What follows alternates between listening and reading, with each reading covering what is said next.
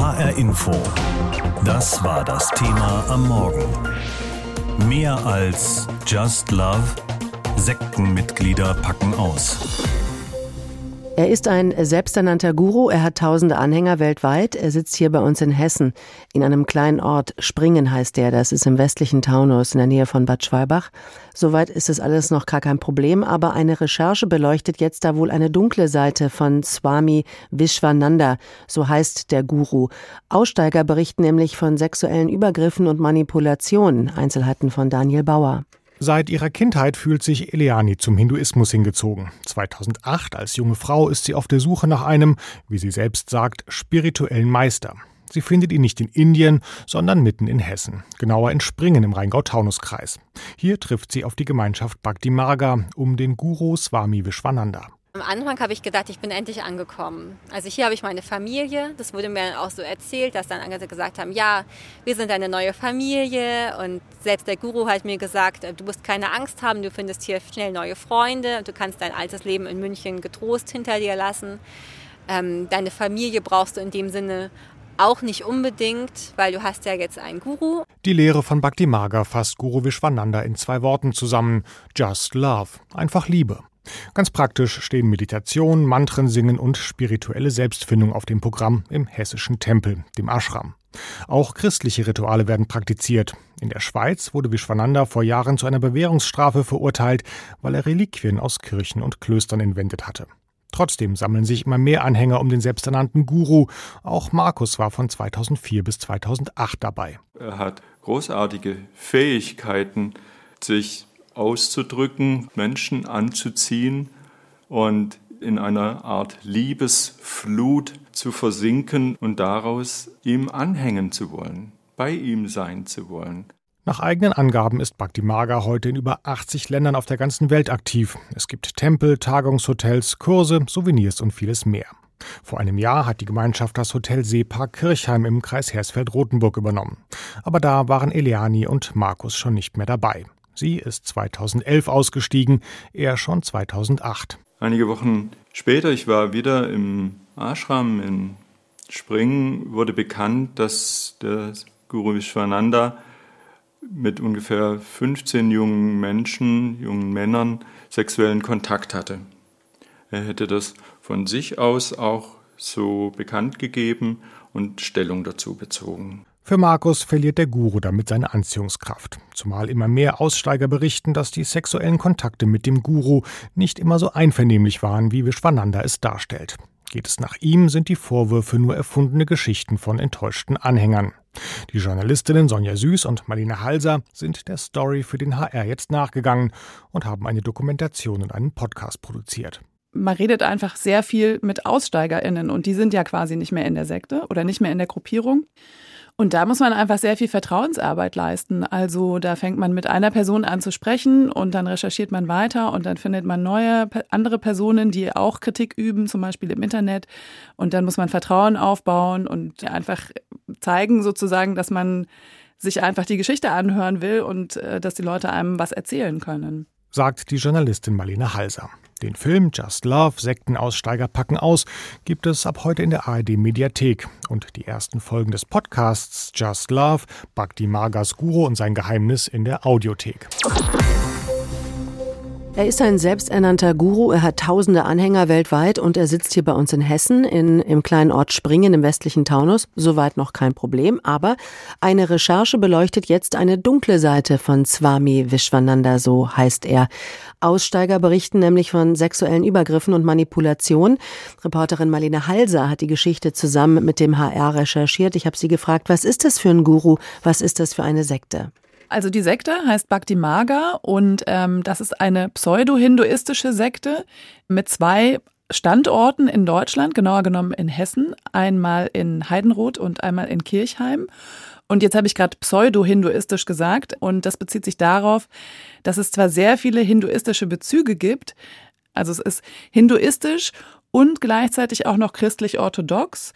Und was diese Recherche eben gezeigt hat, sowohl Anhängerinnen als auch Expertinnen sagen, das ist eigentlich vielleicht eher mehr so ein bisschen Show-Hinduismus, den Leute dann irgendwie spannend und bunt und anziehend finden, aber es ist gar nicht so richtig in hinduistischen Traditionen verankert, möglicherweise. Die Anschuldigungen sind ja heftig. Was sagen die Aussteiger über die angeblichen äh, sexuellen Übergriffe? Wir haben mit drei Männern gesprochen, die dem Guru sexualisierte Gewalt vorwerfen. Und das Interessante ist, dass sie uns eben auch von Brainwashing und Manipulationen erzählt haben. Und das Ganze muss man sich wie so einen ganz langsamen Prozess vorstellen. Also eine wichtige Voraussetzung ist, alle, die dort sind, sind der festen Überzeugung, dass der Guru, Swami Vishwananda, Gott ist.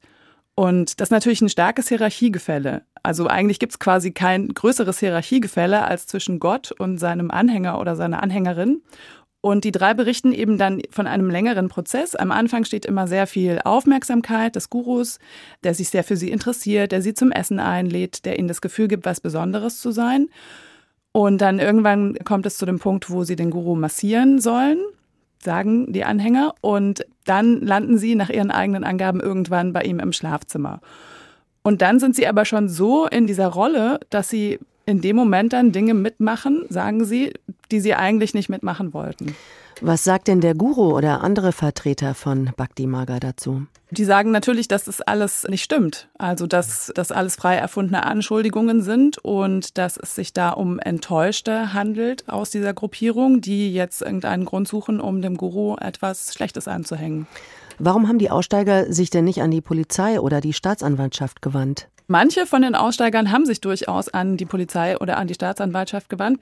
Und das hat sich als sehr kompliziert herausgestellt. In dem einen Fall ist der Protagonist ein Amerikaner. Und es fing schon damit an, dass irgendwie nicht so richtig klar war, wer jetzt überhaupt eigentlich seine Aussage aufnehmen würde. Also er hat in Deutschland nachgefragt, die haben gesagt, nee, das musst du in den USA machen. Dann wollte er das in den USA machen, die haben gesagt, nee, das musst du in Deutschland machen. Dann hat er irgendwann die deutsche Botschaft eingeschaltet und nur über die ist seine Aussage dann überhaupt bei einer Internetwache in Deutschland gelandet und dann darüber wiederum bei der Staatsanwaltschaft Wiesbaden und die haben dann im Grunde eigentlich nur von seiner Anzeige oder nur von dieser E-Mail, die er an die Botschaft geschrieben hatte, entschieden, dass sie die Sache nicht weiterverfolgen, weil für sie da kein ausreichender Verdacht gegeben war. Also es wenden sich schon Leute an die Polizei, aber ähm, ich glaube sozusagen diese ganze Brainwashing- und Manipulationssache wird auch oft einfach nicht mitbedacht. Pandemiezeiten sind unsichere Zeiten, das spüren wir ja alle. Man kann nicht so richtig planen, keiner weiß, was in ein paar Wochen ist. Dass man sich da auch mal überfordert fühlt, das ist nur menschlich. Das macht es aber auch denen leicht, die scheinbar auf alles eine Antwort haben. Sekten zum Beispiel. In Hessen ist beispielsweise die Sekte Bhakti Marga aktiv. Die hat Standorte in Heidenroth im Taunus und in Kirchheim. Just Love ist der Slogan des Gurus, der die Liebe predigt. Und Just Love ist auch der Titel eines Films und einer Podcast-Serie. Beides hat der Hessische Rundfunk für die ARD produziert. Ab heute zu hören und zu sehen in der Audiothek und Mediathek. Sabine Riede ist die Leiterin der Sekteninfo NRW. Das ist eine Beratungsstelle finanziert aus Mitteln des Landes Nordrhein-Westfalen. Und ich habe Sie gefragt, Pandemiezeiten, Zeiten der Unsicherheit. Unsere HR-Recherche hat gezeigt, dass Sekten wie Bhakti Marga in Hessen großen Zulauf haben. Wie sieht das aus Ihrer Sicht in der Gesamtschau aus? Also schon vorher, vor der Pandemie, gab es ja eine ganze Menge Menschen, die Halt gesucht haben in sogenannten neuen religiösen Bewegungen oder in Sekten. Und das hat sich jetzt aber durch die Pandemiezeit nochmal verschärft.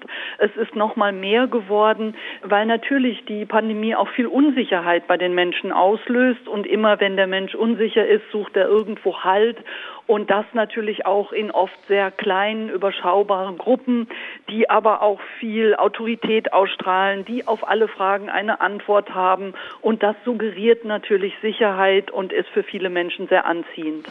Wie gefährlich ist das? Wie weit kann diese Abhängigkeit, die dann ja entsteht, einer solchen Gruppe gehen? Also bei fast allen Gruppen kommt es immer zu Beziehungsabbrüchen. Das kann zum eigenen Partner, das kann zu den Eltern, das kann aber auch zum Freundeskreis sein. Es geht fast immer auch um einen ja, finanziellen Nachteil bis hin zu großer finanzieller Ausbeutung. Aber noch viel schlimmer finde ich, wenn es dann auch um gesundheitliche Abhängigkeit geht, dass man sich von so einer Gruppe auch dahingehend beeinflussen lässt, dass man medizinische Behandlungen vernachlässigt, verweigert. Es gibt Gruppen, die eben dann sagen, dass man Krebs eher durch Gespräche behandeln kann als durch eine Operation. Und noch schlimmer ist es, wenn es Kinder betrifft. Das kann einmal sein, dass es subtile Methoden der Angsterzeugung bei Kindern sind oder sogar ganz offene Formen physischer Gewalt wie Schlagen oder aber auch sogar religiös gerechtfertigter sexueller Missbrauch an Kindern. Jetzt kommen Sie ins Spiel von der Sekteninfo NRW als Beispiel für eine Beratungsstelle. Wenn, wenn sich jemand bei Ihnen meldet und sagt, Frau Riede, ich drehe durch, ich bin da in was reingeraten und komme da aus eigener Kraft nicht wieder raus. Das ist ja schon mal gut, wenn sich jemand meldet. Wie können Sie dann in solchen Fällen helfen? Also wir versuchen uns dann sofort mit demjenigen hier zusammenzusetzen und ganz wichtig ist es in aller Ruhe zu besprechen, was ihn am Ausstieg hindert. Dann kann es eine psychologische Unterstützung sein. Wir haben hier aber auch die Möglichkeit einer juristischen Unterstützung. Wir haben im Team eine Juristin. Es kann sein, dass es um finanzielle Sachen geht, dass jemand Angst hat, wenn er die Gruppe verlässt, steht er ganz ohne Geld da. Das ist Gott sei Dank in unserem Sozialstaat aber kein großes Problem weil man immer Hartz IV beantragen kann und auch sehr schnell sich ein Zimmer besorgen kann. Das ist oft noch das kleinste Problem. Am langwierigsten sind eigentlich immer die psychische Abhängigkeit, die zu bearbeiten. Und das braucht dann auch schon mal mehrere Gespräche, wo wir uns dann darum kümmern, dass auch das Selbstbewusstsein wieder gestärkt wird. Denn in den Gruppen wird man ja so sehr unterdrückt, dass oft das Selbstbewusstsein sehr geschwächt ist bei dem mhm. Einzelnen. Mhm. Dass jetzt jemand aus so einer Gruppe sich bei Ihnen meldet, das ist ja sozusagen der Best Case. Also, dass da wirklich jemand den Ausstieg sucht, ist aber wahrscheinlich auch nicht der Normalfall. Ich könnte mir vorstellen, es sind eher die Angehörigen, die zu Ihnen kommen und sagen, mein Mann, mein Freund, mein Kind ist da in was reingeraten. Wie können Sie denen denn helfen? Also einmal ist es wichtig, auch Angehörige, denen die Angst zu nehmen, weil die das oft auch als sehr überwältigend sehen, dass sie sich jetzt so einer Gruppe gegenüber sehen. Und dann ist es ganz wichtig, dass Angehörige berücksichtigen, nach der Ursache zu gucken, warum der Angehörige dort reingerutscht ist. Also es macht keinen Sinn, dass Angehörige die Gruppe schlecht machen oder ganz viel Daten sammeln und demjenigen um die Ohren hauen. Das wird eher dazu führen, dass der andere noch mehr auf Kontra geht oder die Beziehung abbricht. Also gerade für Angehörige ist es wichtig, dass sie lernen, der Person die Tür offen zu halten, dass sogar jedes Gespräch immer ein Schritt nach außen ist, ins normale Leben und dass das wichtiger ist, als die Gruppe hier schlecht zu machen. Äh, Frau Riede, die Pandemie hat eins gezeigt, es gibt Verlierer, es gibt aber auch Gewinner. Ein, ein ganz banales Beispiel ist, dass sich so mancher die Taschen voll gemacht hat mit irgendeinem zwielichtigen Corona-Testzentrum, aber eben auch so Sekten oder so Menschenfänger, die jetzt eben auf diese Angst äh, aufspringen und die Leute dort abholen beziehungsweise in die falsche Richtung bringen. Wenn diese Szene aktuell offenbar so wächst, wer hat da eigentlich versagt? Kann man das sagen? Das ist sehr schwierig zu sagen, wobei wir vor Jahren schon gemahnt haben, dass es mehr Beratungsstellen geben müsste, die sich auf dieses Thema spezialisieren. Und das wäre doch sehr, sehr wichtig, weil die Leute einfach Anlaufstellen brauchen, um die schnelle Hilfe auch zu bekommen. Und jetzt gerade in der Pandemie merkt man, dass auch bei uns zusätzlich zum Sektenthema halt noch die Verschwörungstheorien, Menschen, die davon betroffen sind, sich auch noch bei uns melden und wir einfach hoffnungslos überarbeitet sind. Und weil das eben so ist, vielleicht auch Ihr Appell an uns alle, dass wir alle genau hinschauen sollen und alle aufmerksam bleiben sollen? Das auf jeden Fall, also ganz wichtig, jeder kann natürlich auch viel für sich selber tun und achtsam mit sich selber umgehen und lieber dreimal sich irgendwo rückvergewissern, dass er nicht in was reinrutscht. Wir haben auf unserer Webseite auch so ein, ein kleines Faltblatt, was man runterladen kann. Gemeinschaft kann gefährlich werden und das ist eine Checkliste für kritische Anzeichen. Und wenn man die wenigstens durchgeht, dann hat man vielleicht schon so einen kleinen Schutz. Der Guru hat immer eine Antwort, egal was die Frage ist. Für viele Menschen ist das verlockend. Gerade in komplizierten Zeiten sehnen sich viele nach Orientierung, nach Führung, auch nach Autorität. Und die Leute kommen, ohne dass sie gerufen werden, und so beginnt ein gefährlicher Kreislauf. Ein persönliches Fazit aus monatelanger Recherche von Peter Gerhardt. HR Info. Meinung. Dass Menschen auf Sinnsuche sind, ist weder neu noch verwerflich. Und dass es andere Menschen gibt, die vorgeben, Antworten zu kennen, dagegen ist ebenfalls nichts einzuwenden. Im Gegenteil, solange die Anhänger davon profitieren, Wenn sie Hoffnung erhalten, wenn sich ihr Leben also verbessert, dann ist das eine gute Sache. Wo und bei wem diese Antworten zu finden sind, das ist jeder und jedem, der oder die auf Sinnsuche ist, selbst überlassen.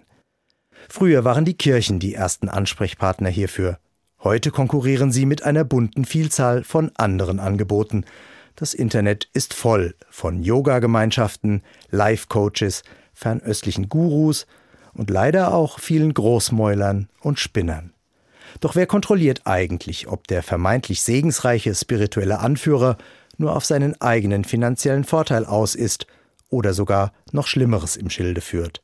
Die traurige Antwort ist keiner. Ein staatliches Gütesiegel für vertrauenswürdige Gurus gibt es nicht. Wie sollte es das auch? Es gilt die Religionsfreiheit, da hat sich der Staat weitgehend zurückzuhalten.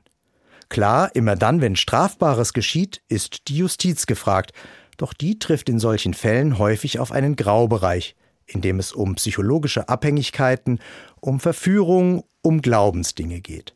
Und die sind eben selten justiziabel.